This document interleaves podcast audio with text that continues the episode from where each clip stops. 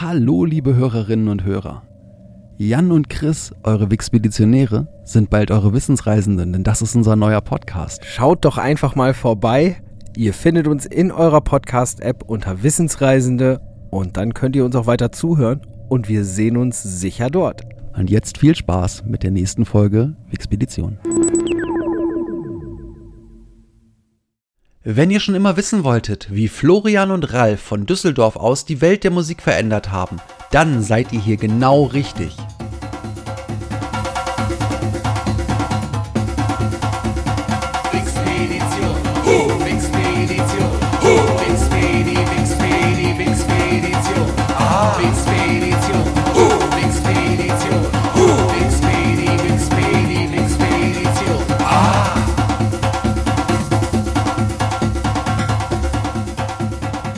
Willkommen beim Podcast, der euch mitnimmt auf eine interessante Reise durch das Wissen der Menschheit. Hier in der Hauptstelle der Wixpedition begrüßt euch der Chris und in der Außenstelle haben wir Da sitzt wie immer der Jan und ist auch mit am Start auf diesem kleinen Abschnitt unserer großen Reise. Ganz genau. Heute habe ich angefangen zu sprechen. Das heißt, der Jan fängt an zu erzählen. Und das heißt, er fängt nicht nur an, sondern wir haben heute ein Thema, aber ein schönes großes. Dementsprechend nehmt euch das kaltgestellte Getränk, nehmt euch die Chips. Es geht los. Wunderbar. Du hast ja beim letzten Mal schon gesagt, der letzte Schritt, bevor ich zu meinem Thema komme, ist über den Link Synthesizer gegangen. Und ich habe noch gewitzelt, ah, vielleicht geht es ja gar nicht um eine Band, sondern vielleicht äh, sprechen wir ja auch über die Erfindung des Synthesizers oder wie ein Rauschgenerator funktioniert. Aber das machen wir nicht. Wir sprechen doch über eine Band. Okay, nochmal eine Band. Wir, wir machen nochmal eine Band. Ähm, interessanterweise, ich erinnere mich in der letzten Folge, da hast du irgendwann gesagt, da ging es ja um Camouflage, dass Camouflage ähm, später in ihrer Karriere einfach auch wieder direkt darauf abgezielt haben, wieder einen zähl- und messbaren Erfolg zu haben. In Plattenverkäufen, in Chartplatzierungen. Ja. Die Band, um die es heute geht, die sind, zumindest aus meiner Sicht, irgendwann in ihrer Karriere an einem Punkt angekommen, an dem das, was sie eigentlich an Erfolg haben, eben in genau diesen Kategorien, in denen man typischerweise Erfolg einer Band misst, nicht mehr zu messen ist. Okay. Sondern die wirklich das verlassen haben, eigentlich auch als Band wirklich bewertet zu werden. Die Welt, die Musik verändert, haben Florian und Ralf auch nicht ganz alleine, aber die hatten auf jeden Fall den größten Anteil daran. Sehr schön. Es geht um eine sehr wegweisende Band und ich würde sogar sagen, es geht eigentlich um die deutscheste Band, die es je gegeben hat und je geben wird. Okay. Möglicherweise hast du schon eine Idee, ja, ihr Hörer da draußen denkt vielleicht auch schon, oh, ich habe eine Idee, aber ich, ich sag's jetzt noch nicht. Ich lese mal erstmal einen kurzen Text vor, in dem ich jeweils den Namen der Band rausgenommen habe. ja, ähm, aber das zeigt schon mal einfach, was ich auch meine mit der Tatsache, dass ich sage, es wird irgendwann schwierig, den Erfolg zu messen. Also, der Synthie-Pop der New Romantics in Großbritannien Anfang der 80er Jahre von Bands wie Depeche Mode, Ultravox, die frühen Simple Minds oder Human League hat sie kopiert, also die Band, um die es heute geht. Für Mark Elman von Soft Cell ist diese Band sogar der wichtigste Vertreter des Elektropop. Ihre kalt und steril wirkenden Klanggebäude, die verzerrten Computerstimmen und die oft bedeutungsarmen, knappen Texte kreieren eine einzigartige Atmosphäre, die Grundlage für den kühlen, harten Sound der sogenannten Electronic Body Music von Bands wie Front 242 oder Leibach aus Slowenien. Dessen Frontmann Ivan Novak betrachtet diese Band sogar als die wichtigste Band aller Zeiten. Ähnlich weit geht Andy McCluskey vom britischen Duo Orchestral Maneuvers in the Dark, wahrscheinlich den meisten eher bekannt unter dem Kürzel OMD. Für ihn sei es eine Offenbarung gewesen, Mitte der 70er Jahre zum ersten Mal ihre Songs zu hören. Das zweite Album von OMD ist sogar nach dem Vorläuferprojekt der Band, um die es heute geht, namens Organization benannt. Für den weltbekannten Musiker Moby gehört das Gesamtwerk der Band zu seinen absoluten Favoriten und der britische Elektro- und Techno-Pionier Carl Hyde von Underworld behauptet sogar, dass es keine Elektroband auf der Welt geben würde, die dieser Band nichts schuldig wäre. Also viele, viele Leute sagen, das ist eine wichtige Band und das ist eine unglaublich einflussreiche Band. Das unterschreibe ich und habe hier eine dicke Gänsehaut. Du weißt Ich auch, es um wen es wahrscheinlich geht. Du hast vorhin mal Ralf und Florian gesagt, da Ja. war es eigentlich schon Da war es schon vorbei. Da war es schon vorbei. Ähm, Nochmal ein kleiner Punkt. Für die, die es jetzt immer noch nicht wissen, ja, denen gebe ich jetzt noch ein, ein, kleinen, ein kleines weiteres Wort mit. Ähm, und dann sollte man es eigentlich wissen. Und dieses Wort lautet Autobahn. Kurzes Schweigen danach, das ist dann immer wichtig.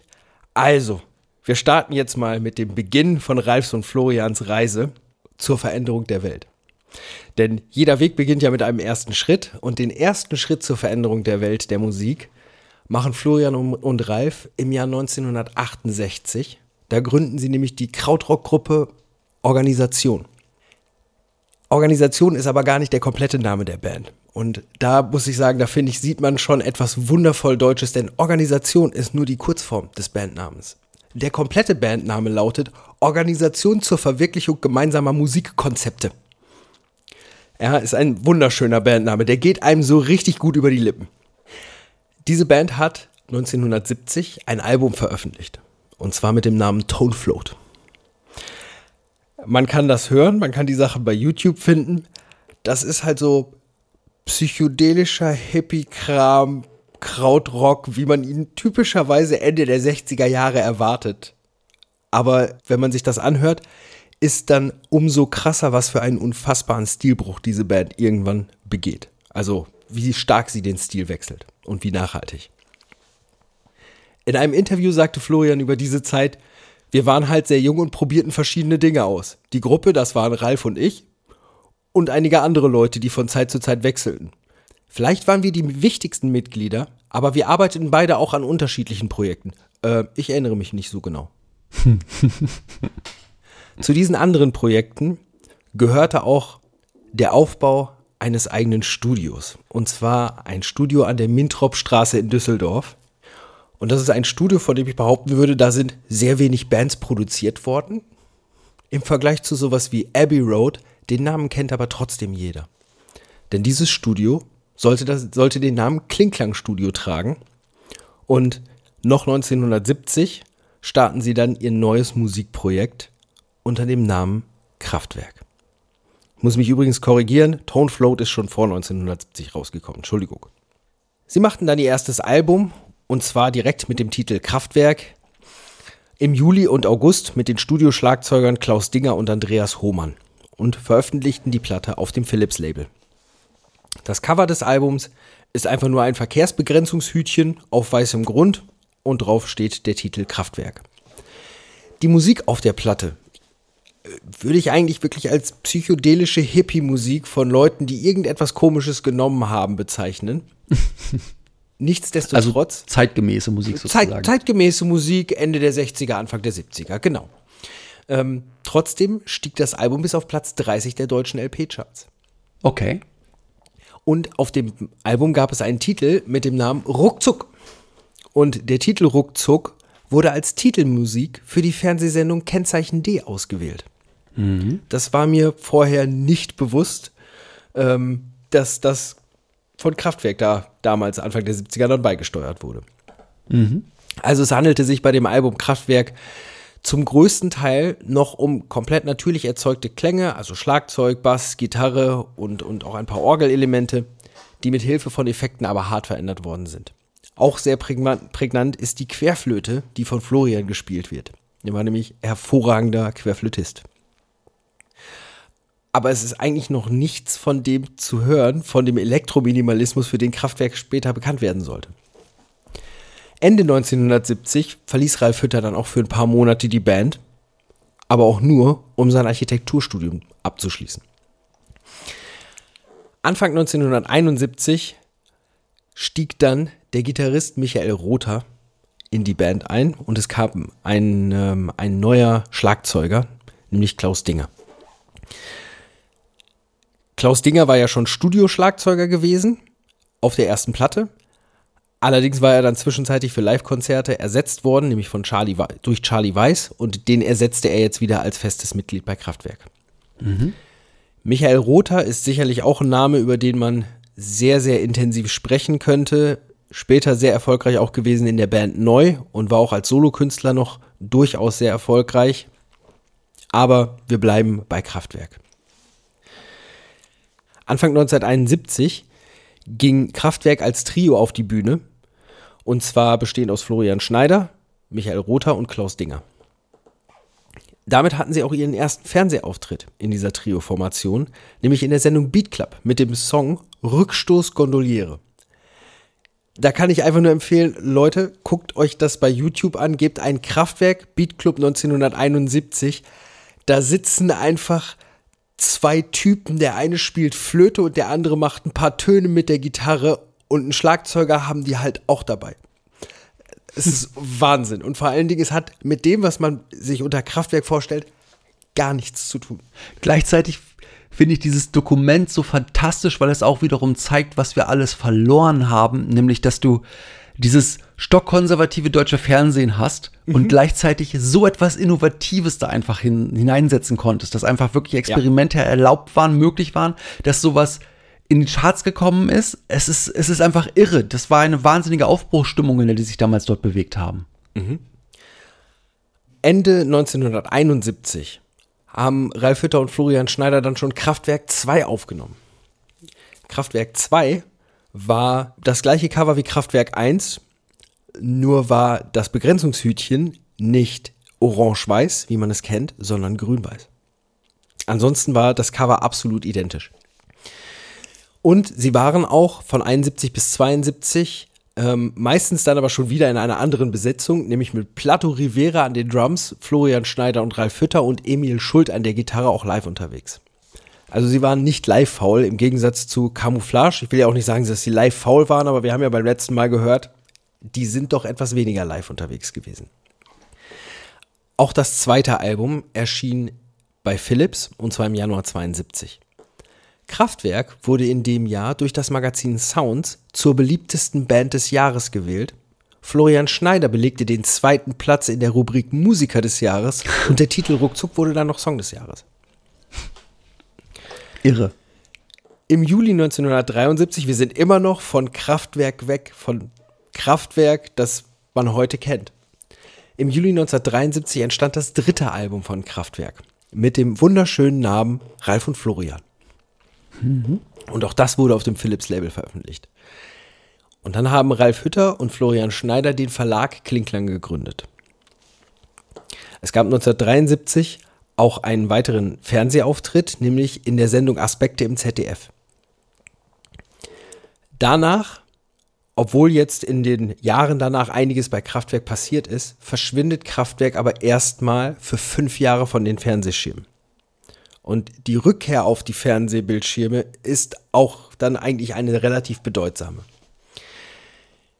Die ersten drei Kraftwerkalben waren eben sehr experimentell, aber auch von der Klangerzeugung akustisch hin ausgerichtet. Und 1973 haben die beiden sich dazu entschlossen, und das war ein folgenschwerer Entschluss, dass ab sofort der Kraftwerk-Sound ausschließlich elektronisch gestaltet wird und melodische Pop-Elemente integriert werden. Das erste Ergebnis dieses Beschlusses beginnt mit einem startenden Motor und einer per Vocoder veränderten Stimme, die das Wort Autobahn ausspricht. Und zwar auf dem Album Autobahn. Das gilt nach Meinung vieler Experten nicht nur als Wendepunkt, sondern als erstes Album des Elektropop. Autobahn ist ein bahnbrechendes Album, wenn man sich überlegt, in welcher Zeit es veröffentlicht wurde.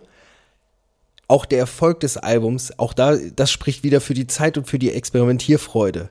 Der Song Autobahn, also die ganze Platte hat nur sechs Songs und der Song Autobahn ist die komplette erste Seite der Schallplatte mit einer Länge von 22 Minuten.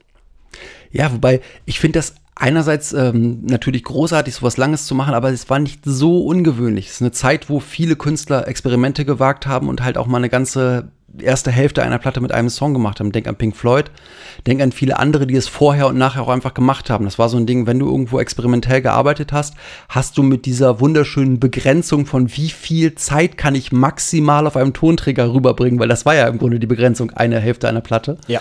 Und damit bewusst gearbeitet haben, weil wir ja noch weit davon weg waren, dass du irgendwie aufpassen musstest, dass, dass du Royalties pro Play kriegst oder irgendetwas, sondern es ging einfach nur um abgesetzte Einheiten und du konntest dann noch völlig frei drauf machen, was du wolltest. Aber mega spannend finde ich auch diesen Aspekt, was du gerade gesagt hast. Ähm, eine Band entschließt sich, rein elektronisch zu arbeiten und Pop-Elemente zu benutzen, weil zu der Zeit, wo die das gemacht haben, war dieses Ding von rein elektronisch Musik zu machen ja erstmal etwas, etwas, das nicht nur sehr abstrakt noch war, weil kaum jemand sich damit auseinandergesetzt hatte, sondern du musst doch erstmal irgendwie an Gerätschaften kommen. Das war mit erheblichen Kosten und Umständen äh, verbunden. Du musstest das Know-how erstmal irgendwie kriegen, weil keiner wusste ja damals, wie sowas funktioniert, wie du das in ein Studio bringst, wie du es aufnehmen kannst. Und dann auch noch dieses, diesen Aspekt von, und wir, dann machen wir auch noch Popmusik. Da musst du ja auch noch irgendwie für dich erstmal definieren, was ist hier gerade populär und wie verbinde ich das alles. Ich, ich finde das irre und ich glaube, ich habe das Gefühl, dass, wie du auch schon sagtest, wie viele Musiker einfach sagen, so etwas wie Kraftwerk kann es nie wieder geben. Da glaube ich auch dran. So viel visionärer Gedanke da war, bevor die den, das erste Stückchen Musik dann gemacht haben in dieser Art und Weise, weiß ich nicht, wie, wie das nochmal passieren soll. Das äh, wüsste ich persönlich, persönlich auch nicht. Die Songs von Kraftwerk bestehen auf diesem Album und vor allen Dingen ab da zunehmend aus wirklich reduzierten Melo Melodiefragmenten, die sich mit Phasen von, ja, man muss schon sagen, reinen Soundeffekten abwechseln. Das bestimmt bis heute eigentlich im Wesentlichen die Musik von Kraftwerk. Außerdem das erste Mal in der Geschichte von Kraftwerk integrierten Hütter und Schneider auch gesungene Melodien. Und zwar diese äh, Melodien, die sich durch eine ja, von allen Emotionen befreite und kalte Singweise, fast schon Sprechgesang auszeichnen.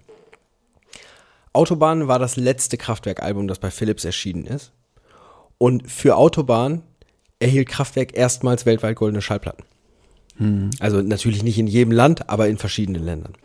Die Single-Auskopplung des Titelstücks kam in den USA in die Billboard-Charts und beflügelt durch den großen Erfolg dieses Albums gründeten Kraftwerk 1974, unterstützt durch das Label EMI, ihr eigenes Klingklang-Label.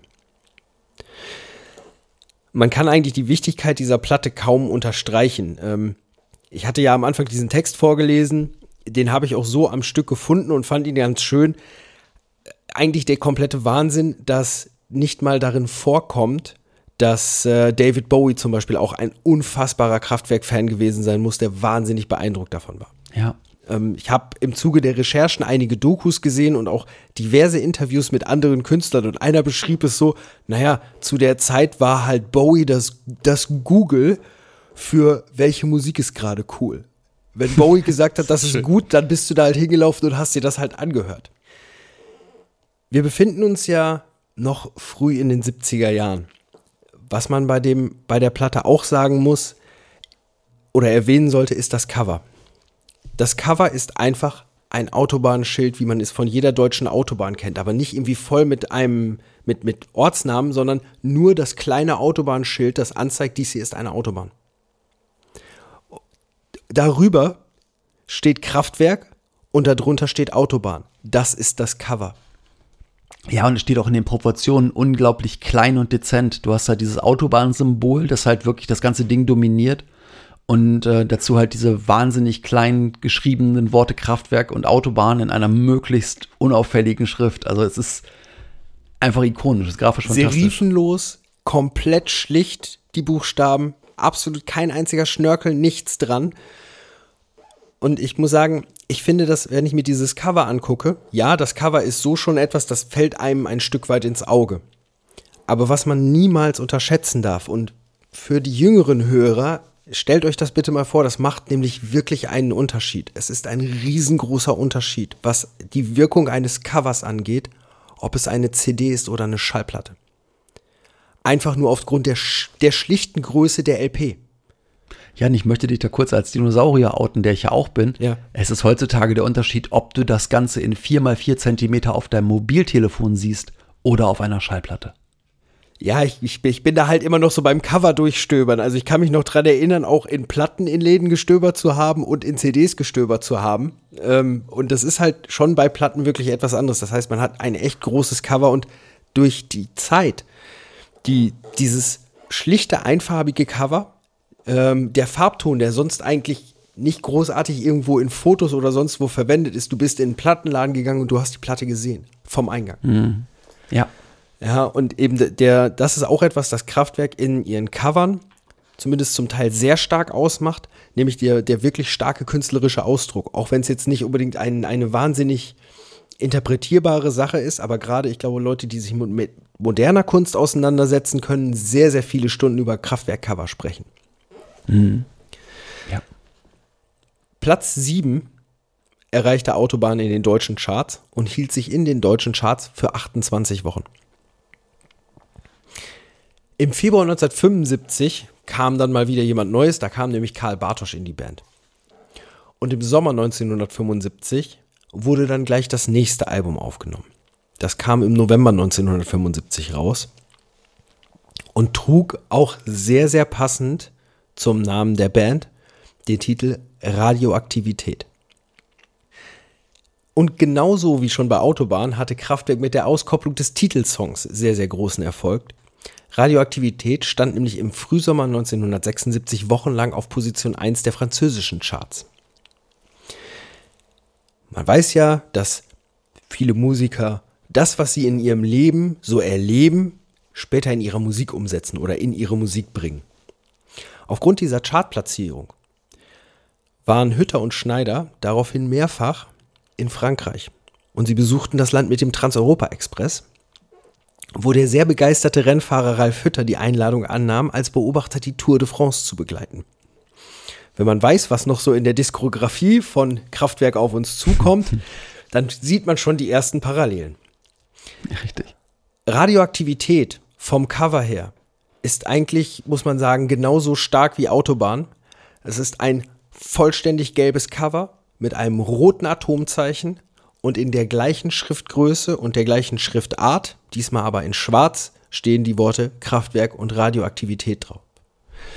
Das heißt, auch da gibt es sofort einen ganz klaren Wiedererkennungswert für einen, für einen, ich nenne es mal eine Art Kunststil, die sie in ihren Covern gewählt haben.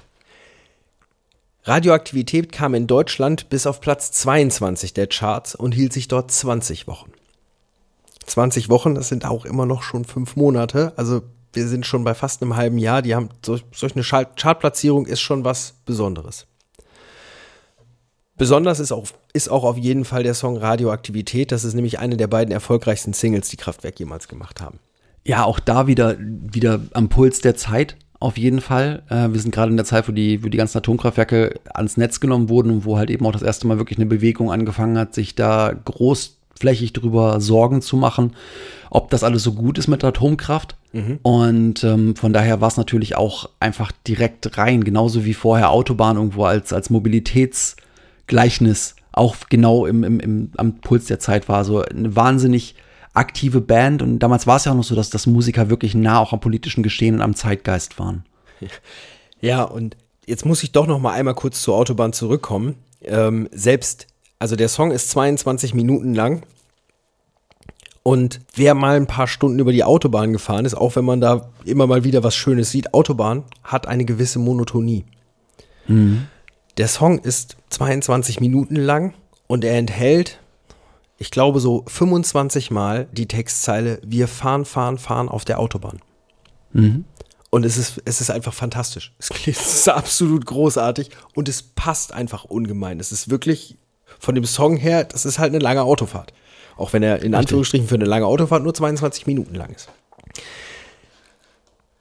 Radioaktivität ist auch darum, glaube ich, ein besonderer Song, weil immer wieder bei Radioaktivität mir auffällt, wie unfassbar modern die Sounds klingen, die Kraftwerk da Mitte der 70er Jahre ausgepackt hat, weil man, man hört Radioaktivität und denkt sich, okay, von dem, wie es klingt, ja, das ist jetzt vielleicht nicht erst fünf Jahre alt, aber ich sag mal, normalerweise irgendwann in den 90ern wird es wohl gewesen sein. Und nein, das ist 1975.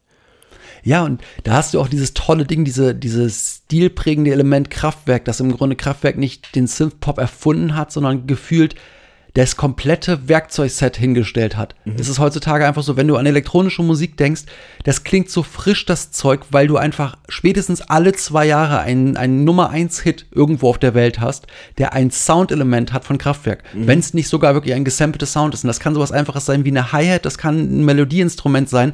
Es ist einfach immer wieder da, weil die Jungs ein solch unglaubliches Gespür dafür hatten, so wundervoll einzigartige Sounds einfach hinzustellen, dass es unverwechselbar ist und dass es einfach auch nie wieder jemand anders so kreieren kann, weil ich habe das Gefühl, das ist die letzte Band, die Synthesizer benutzt hat, die keine Preset-Bänke hatte. Wo also nicht vorgefertigte Sounds drauf waren. Heutzutage kaufst du einen Synthesizer und du kannst dir sicher sein, dass wenn da irgendwie 1000 Sounds drauf sind, dass 20 davon direkt auf sich, sich auf, auf Kraftwerk referenzieren, auf einen bestimmten Song, auf einen bestimmten Sound. Und damals hattest du nicht mal einen Speicher an den Dingern. Ja. Auf dem Album Radioaktivität ist auch der Song Radioland. Und ich finde den insbesondere textlich sehr, sehr schön. Und der, der zeigt auch, wie Kraftwerk, finde ich, textlich teilweise oder wie, wie Kraftwerk mit Worten umgehen. Nämlich sehr, sehr einfach, ähm, ist eine sehr, sehr einfache Sprache. Es ist zumindest in dem Song und auch in, in einigen anderen schon sehr technologisch, will ich es mal nennen. Aber trotzdem ist das Ganze dann, ja, muss man als, es als Ballade bezeichnen, was ganz langsam ist mit einer wunderschönen Melodie und hat den Text, drehen wir am Radiophon, vernehmen wir den Sendeton. Durch Tastendruck mit Blitzesschnelle erreichen wir die kurze Welle, nach Feineinstellung mit der Hand lauschen wir dem Morseband, Elektronenklänge aus dem Radioland Ja. einfach nur wunder wunderschön, könnte eigentlich was, was, was Kindermäßiges sein, aber es passt dann zu den Sounds so unglaublich gut. Das ist diese, diese Verschmelzung von Worten, der Art und Weise, wie gesungen wird und dem, wie es klingt, ist einfach eine absolut saubere Einheit. Ja. Nachdem sie lange in Frankreich unterwegs waren, haben sie dann 1976 ihr nächstes Album raus, äh, aufgenommen erstmal. Und zwar war das das sechste Album und das trug den Titel Trans-Europa Express. Trans-Europa Express wurde im ersten Quartal des Jahres 77 veröffentlicht. Und schon kurz nach der Veröffentlichung wurde der Titelsong Trans-Europe Express in den Ghettos von New York populär und übte sehr, sehr großen Einfluss auf frühe Hip-Hop-DJs aus, wie zum Beispiel Afrika Bombata.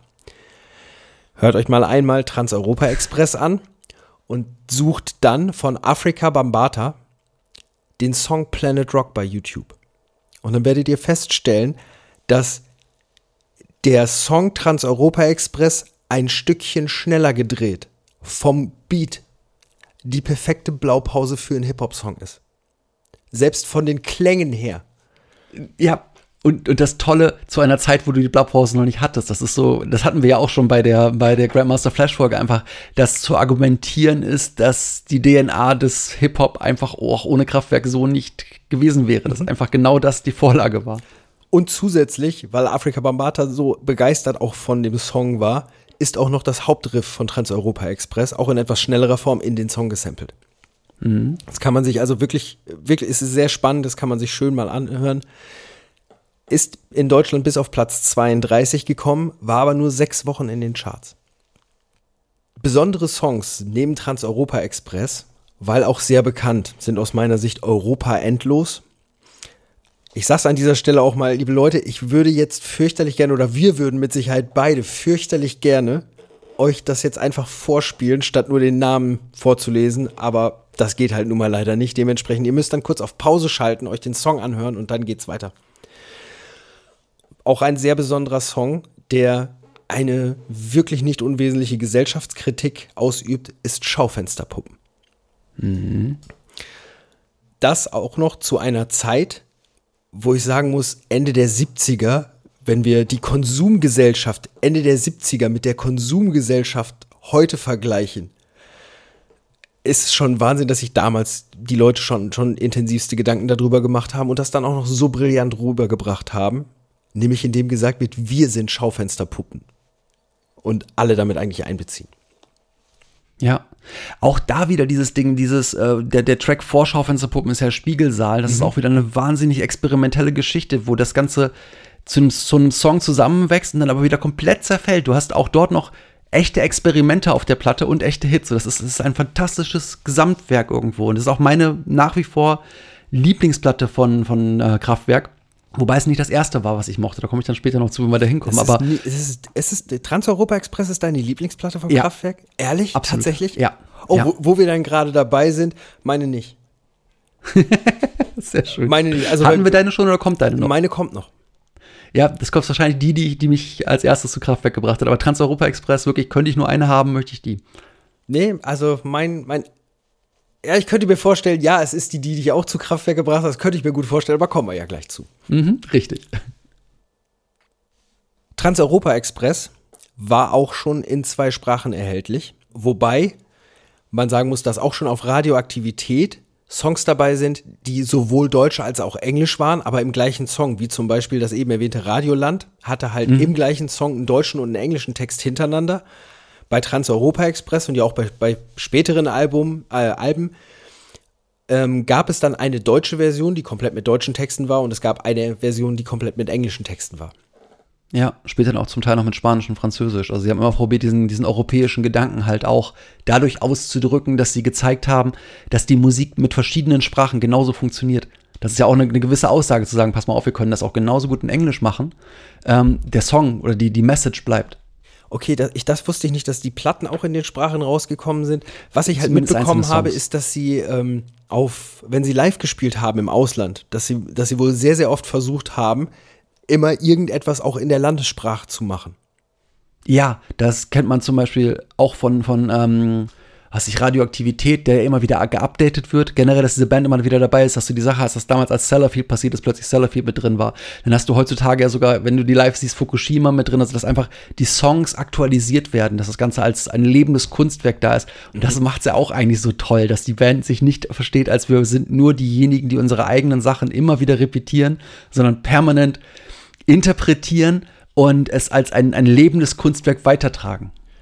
Alter Schwede, du hast gerade so, so eine schöne Überleitung zu dem jetzigen Punkt gebracht, nämlich mit dem lebenden Kunstwerk. Denn der Fernsehauftritt 1978 beim ZDF, als sie wieder am 29. März zurück auf die Mattscheibe kam, ist so von dem, was man von Kraftwerk mitbekommen hat. Also die Mitglieder von Kraftwerk waren ja schon, gerade Hütter und Schneider, waren tendenziell eher medienscheue Leute.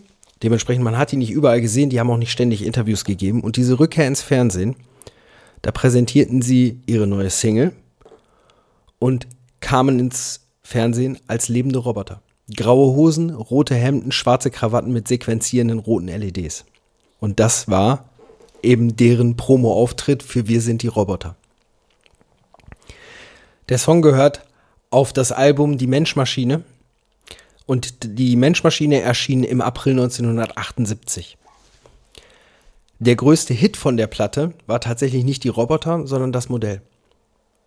Oder das Model. Interessanterweise auf der Platte steht wirklich das Modell mit Doppel-L. Zumindest in der Deut auf der deutschen Version. Und da war es halt schon wieder so, dass Kraftwerk sich wieder neu erfunden hatte vom Sound her, dass gerade, glaube ich, so das Thema der Beats sich verändert hatte und moderner geworden ist, dass die Beats prägnanter geworden sind. Und dieses Image war, glaube ich, auch etwas, das Kraftwerk nochmal richtig, ja, richtig in die, in die Welt rausgebracht hat, ähm, weil dieses Bild der vier lebenden Roboter einfach so unglaublich ikonisch ist, das kennt fast jeder. Das ist wirklich einfach ein, ein Bild, das hat jeder schon mal gesehen. Wenn man das jemandem zeigt, dann sagt er, ja, ich habe das Bild schon mal gesehen, ich weiß aber nicht, was es ist, wenn er nicht weiß, dass es Kraftwerk ist. Das Album war auch wieder deutlich erfolgreicher als Trans-Europa Express. Das erreichte nämlich Platz 12 und hielt sich 24 Wochen in den Charts. Die Menschmaschine selber ist ein fantastischer Song. Wir sind die Roboter ist ein wahnsinnig guter Song. Viele Leute sagen, oh, Kraftwerk, irgendwie können die nicht auch mal einen schönen Song machen. So einfach etwas, was schön ist. Da empfehle ich dann für jeden, der sich das wünscht, hört das, den Song Neonlicht. Der ist so wundervoll. Ähm, Der klingt einerseits, weil das ja auch das der, der Ansatz von Kraftwerk ist, einerseits klingt der total kalt, was die Sounds angeht, aber andererseits strahlt er auch durch das, was man, was in Worten rüberkommt, irgendwie wieder Wärme aus. Auch wenn es um Neonlicht geht, was eigentlich auch kalt ist. Also ich, irgendwie kommt was Warmes bei mir an bei dem Song. Ja, weil du diesen romantischen Gedanken dabei hast. Du hast das Neonlicht, Neonlicht und wenn die Nacht dann bricht, Mhm. ist diese Stadt aus Licht. Das ist ein wahnsinnig warmer Gedanke und ich finde auch immer wieder dieses Ding, man sagt ja generell beim, beim Synthie-Pop irgendwo, dass das ganze kalte Musik wäre. Ich finde schon bei unserem Titel, unserem Thema von, vom, von der letzten Woche, bei Camouflage, da hast du das gleiche Ding. Das ist so fürchterlich warme Musik, die Leute als kalt bezeichnen, dass einfach die Emotion und, und das, der direkte Ton komplett unterschiedlich sind. Und da ist Neonlicht ein super Beispiel für. Ja. Also das ist auch ein, ein wirklich fantastisches Album. Ich glaube, ich kann für uns beide sprechen, dass wir allen Hörern empfehlen, setzt euch hin, nehmt euch mal die Zeit, hört ein bisschen Kraftwerk. Aber, aber nicht unbedingt nebenbei, hört wirklich mal aufmerksam rein, weil Kraftwerk auch Musik ist, die so unglaublich viel Platz hat. Richtig, und ich möchte euch da bitten, tut euch selber den Gefallen, hört es so original wie möglich. Meinetwegen die Remasters, die sind in Ordnung, aber passt auf, dass ihr nicht die Remixe kriegt oder die Versionen, die irgendwo aus den 2000ern sind oder so, sondern, sondern wirklich hört mal rein, was die original gemacht haben. Das lohnt sich. Absolut. Denn ähm, sie haben sich später häufig neu erfunden und das hat es nicht unbedingt besser gemacht. Das hat es interessant gemacht, wenn du das andere kennst und liebst. Aber ich möchte doch euch echt raten, nehmt die unverfälschten Varianten. ihre eigenen Remixes sind oder ihre eigenen Weiterentwicklungen sind teilweise, gerade wenn man nur die Originale kennt, schwierig. Aber es gibt, ich glaube von 2009 ist das, in 2009 wurde alles einmal sauber remastert, einfach nur remastert. Und was selbst daran spannend ist, sucht euch mal irgendwo eine Originalaufnahme, zum Beispiel von Radioaktivität, und dann hört mal das Remastered. Weil dann stellt man fest, verdammt waren die in den 70ern schon gut. Weil das ist nicht so, wie wenn man eine alte, schlechte Platte als Remaster hört, sondern die waren in den 70er Jahren, waren die auch schon so klar. Und dementsprechend war das halt auch für die Zeit so unfassbar Hi-Fi. Also man muss natürlich auch immer auf die Technik der Zeit gucken. Wenn du damals eine normale Rockband warst, dann hast du in deiner Produktion, sagen wir mal, 20 Mikrofone gehabt. Du hast jedes Instrument mit Mikrofonen abnehmen müssen, das durch Vorverstärker schicken müssen, das dann irgendwann mal auf die Bandmaschine bringen müssen.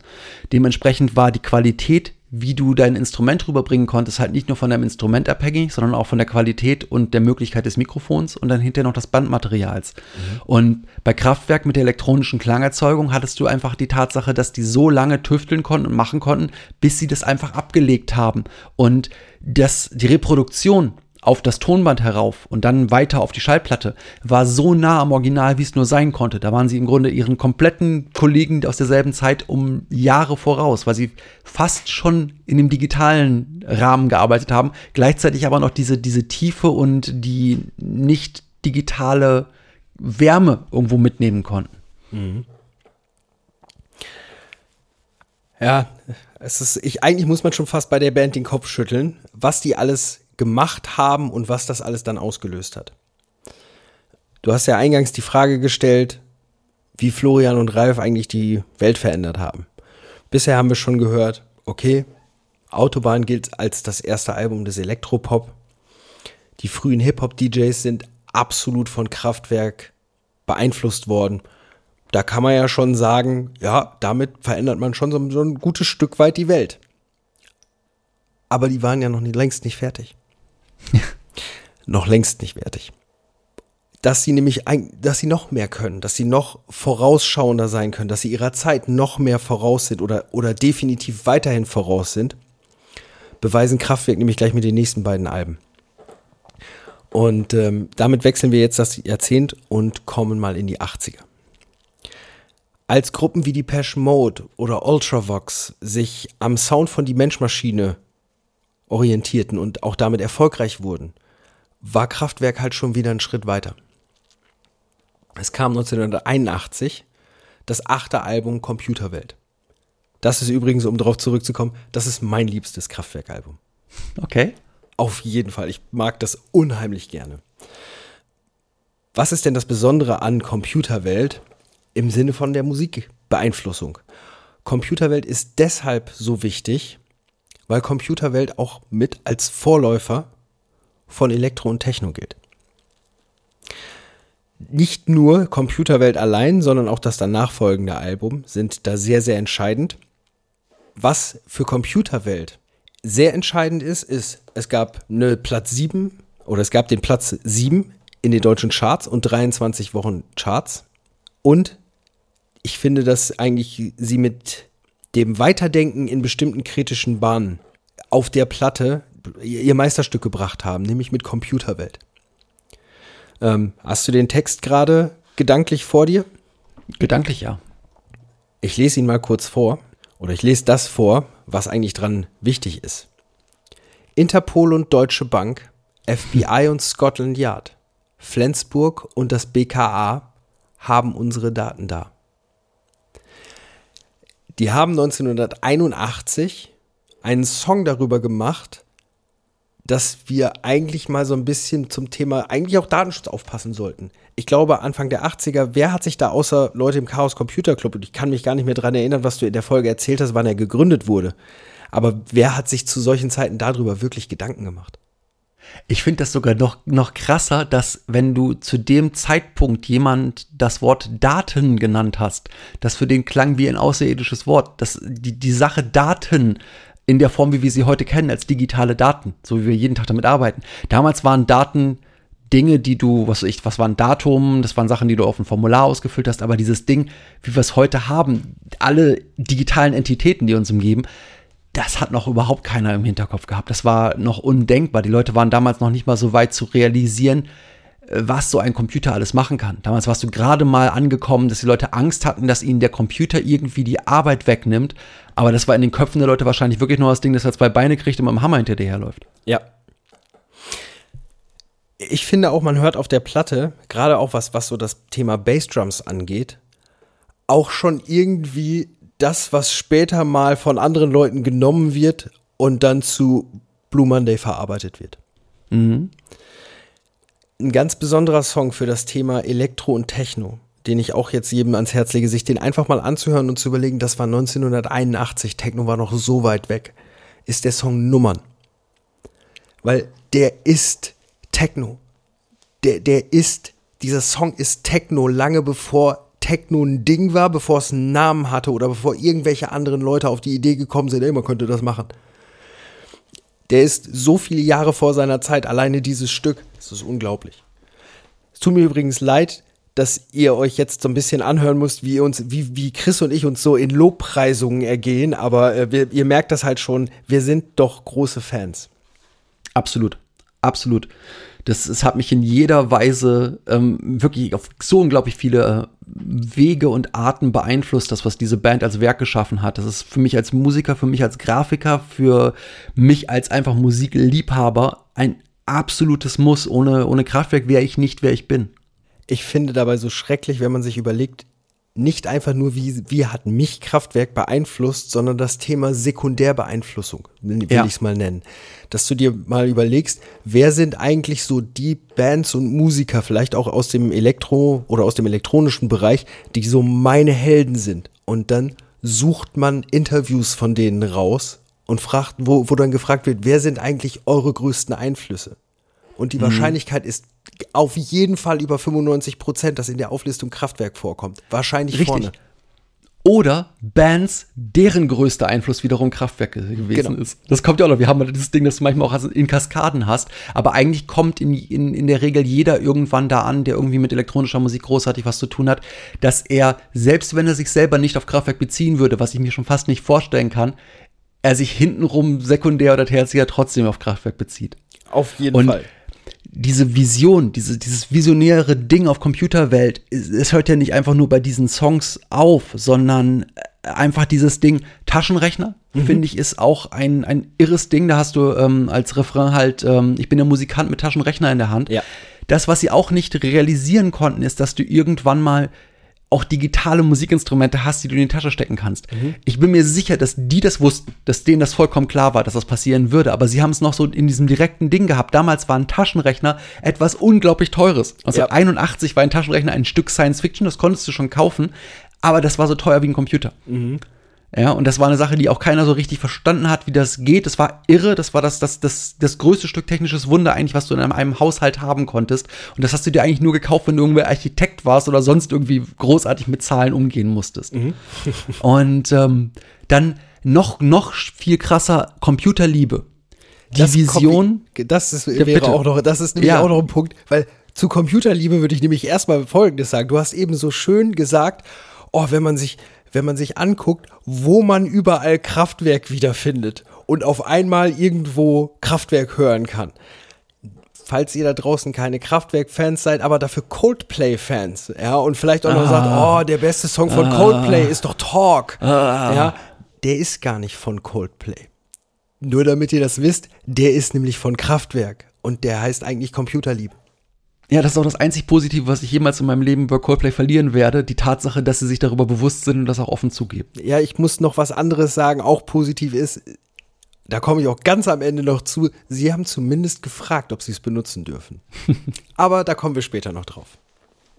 1981 mit dem Album gingen sie dann wieder auf Tour und zwar auf eine richtig große Welttour und waren vor allem in Japan wahnsinnig erfolgreich damit. Das kann ich mir auch gut vorstellen, dass die Japaner da total drauf abgegangen sind, was Kraftwerk halt gemacht hat. Ich werde dich jetzt trotzdem nochmal zurück zur Computerliebe ziehen, weil abseits von der Tatsache, dass sie im Endeffekt einen Song damals geschrieben haben, der noch wesentlich später nochmal ein Riesenhit werden sollte, haben sie Online-Dating vorausgesehen zu einer Zeit, wo niemand davon ausgegangen ist, jemals einen privaten Computer zu besitzen. Die, es gab ja nicht mal die, die Idee des Internets wirklich für den, Doch, Privatmen- für den hattest du. Privatmenschen. Hattest du, natürlich.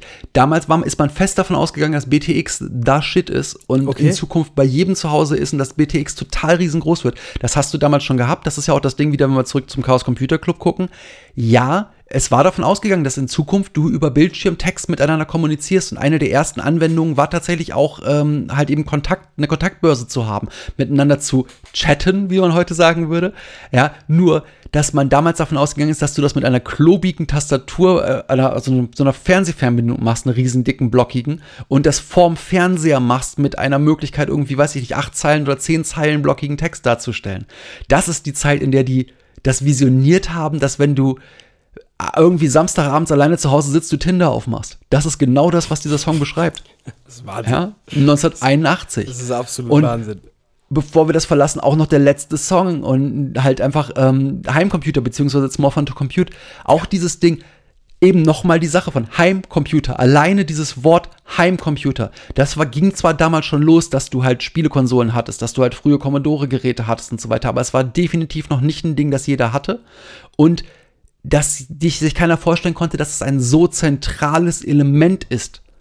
Das müsst ihr euch auch da draußen klar machen, dass auch wenn ihr alle sagt, ja, einen Computer habe ich eigentlich gar nicht mehr so richtig oder den Laptop fasse ich nicht an. Ja, mö, falsch gedacht, ihr habt den ganzen Tag ein Smartphone in der Hand und das ist nur einer der vielen Computer, die ihr besitzt und die im Grunde auch euch besitzen zu einem großen Teil, denn inzwischen geht nichts mehr ohne die Geräte und wir sind jetzt 2020, das war 81, das ist fast 40 Jahre her, seitdem die diesen Gedanken hatten. Und es ist unfassbar, was die da geleistet haben. Ja, wir sind 2020. Man hat ja schon gehört, in der ersten Besetzung und in der, in dem ersten, in der ersten Form der Band hat Kraftwerk das erste Album vor 50 Jahren rausgebracht. Das ist also nicht gerade erst gestern gewesen. Da muss man schon sagen, da, da ist einiges, einiges an Zeit ins Land gegangen. Ähm, 1981, wie gesagt, sind sie auf Tour gegangen und hatten, hatten große, große Erfolge in Japan. Und für diese Tour haben sie sich was bauen lassen. Und das ist etwas, das sehr, sehr, sehr ikonisch ist. Das ist möglicherweise das ikonischste von Kraftwerk, was sie sich haben bauen lassen. Und vielleicht auch die Möglichkeit, warum Kraftwerk, nachdem lange, lange nachdem keiner der Mitglieder mehr am Leben ist, noch auf Tour gehen kann. Nämlich das, was sie sich haben bauen lassen, waren vier Roboter, also nachgebildete Roboter, die mit den vier Gruppenmusikern identisch waren und die sie dann zu Promotion-Auftritten geschickt haben, um die Musiker zu ersetzen. Ich hatte ja schon erwähnt, sie waren ziemlich medienscheu und hatten da eigentlich auch keine Lust drauf. Das ist natürlich eine ideale Möglichkeit, um das zu umgehen. Du schickst einfach deine Roboter hin. Richtig, und ich finde, das, das greift auch wieder ähm, diesen, diesen Grundgedanken, dieses ganze Kraftwerk-Ding. Das war ja nicht nur einfach nur eine Band, sondern das war ja auch irgendwo ein Lebensgefühl, das war eine Idee. Ähm, von Ralf Hütter stammt ja dieser, dieser Ausdruck, wir sind Musikarbeiter, Ja. wir leben im Exil in Düsseldorf am Rhein. Und dieses grundlegende Ding, wir sind Musikarbeiter, ist etwas, das ja auch immer wieder wiederholt worden ist, das ja auch immer gesagt hat, eigentlich, wir sind nicht Kraftwerk, wir sind das Personal. Und ähm, von daher auch dieser Übertrag auf Roboter, was ja wieder von Rabotnik, von Arbeiter kommt. Ein Roboter ist ja direkt übersetzt ein, ein Arbeiter, ähm, ist so plausibel und so logisch. Und ich finde diese Idee einfach zu sagen, nein, ich bin nicht die Band, ich arbeite für meine Band. Und das wirklich in dem Wortsinn von, ich bin ein Arbeiter, der in die Fabrik geht. Und ich bin ersetzbar, ich kann mich selber durch einen Roboter ersetzen, ist ein, ein gleichzeitig schockierender wie auch schöner Gedanke. Das ist definitiv so. Du, ich hatte es ja vorhin gesagt, man hört in Nummern und auch schon bei Computerwelt, in, gerade in den Drums, so ein Stückchen Blue Monday. Das Album ist von 81. Blue Monday gilt ja als einer der allerersten Techno-Songs. Weißt du, von wann Blue Monday ist? 82? Nee. Weißt du, wie lange es von Computerwelt bis zu Blue Monday gedauert hat noch? Nein. Fünf Jahre. Es ist von 86. 87. Fünf Jahre. Das ist selbst, selbst der Song, der ist erst fünf Jahre später. Die waren fünf Jahre davor.